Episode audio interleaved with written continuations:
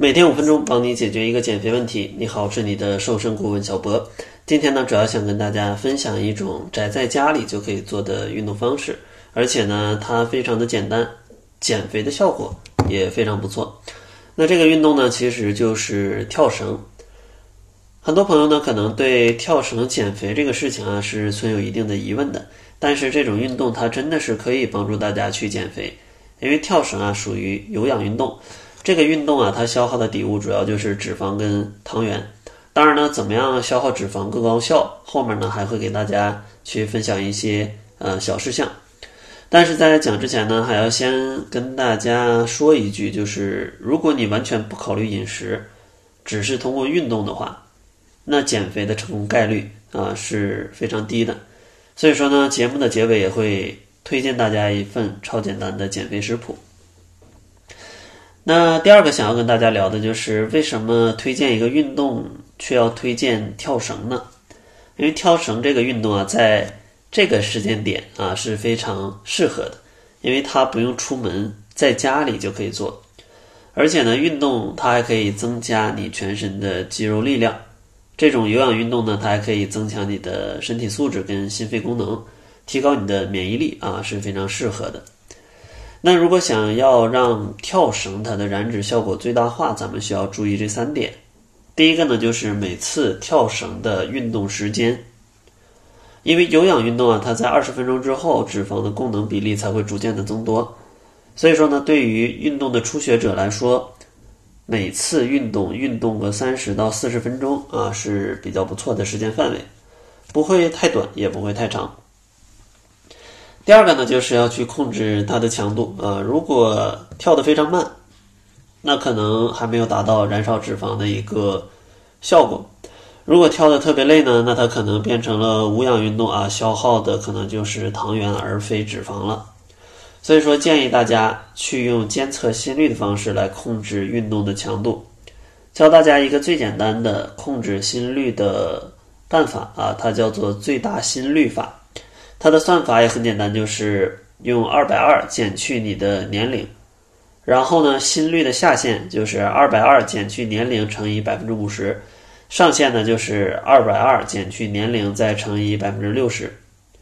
举个例子，比如二十岁，那就二百二减二十等于二百，下限呢就是二百乘以百分之五十等于一百，上限呢就是二百乘以百分之六十是一百二。所以说呢，适合这位二十岁的朋友的。它的目标心率的范围呢是在一百到一百二十次，怎么去监测啊？买一个运动手环就可以了。第三个建议呢，就是建议跳绳的方式也是多种多样的。首先呢，如果长期非常枯燥的就原地跳啊，那可能很没意思啊，很难坚持。而且呢，长期规律的都做同样的运动，它消耗的热量也会减少，因为你的身体已经适应了这种运动。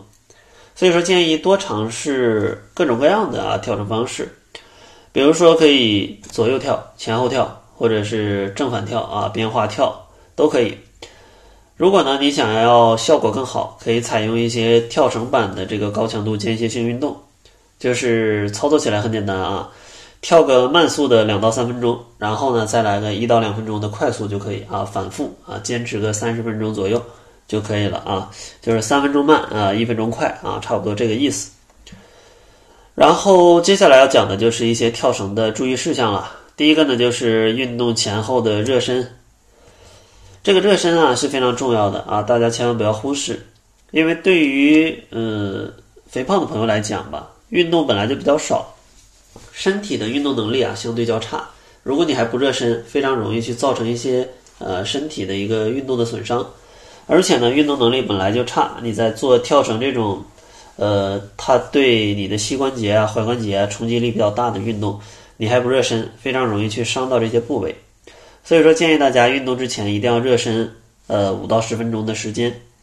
怎么去热身啊？去网上搜索一些视频就可以了啊，有大把的视频，跟着做啊就 OK 了。然后第二个呢，就是要去注意运动后的一个拉伸啊，很多朋友也是偷懒啊，运动完了就不拉伸了啊，直接就去休息了。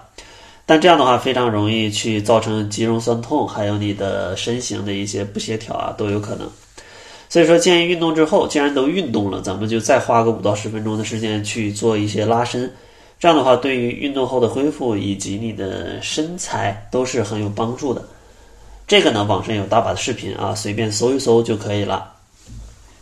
第三个需要注意的就是选择适合自己的运动，因为有氧运动的方式啊非常多，不只局限于跳绳，而且呢，像跳绳啊、慢跑这样的有氧运动，它对于膝关节的冲击啊相对较大。如果你的膝盖受过伤，或者做这些运动觉得膝盖比较痛，建议大家可以选择对膝盖冲击力较小的运动，比如说游泳，或者说呃动感单车啊、骑单车。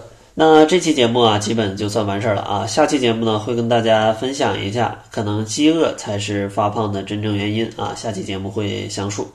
节目最后呢，还是送给大家一份超简单的瘦身食谱啊，跟着吃就可以瘦了。在这个季节啊，足不出户就能瘦身，非常不错啊。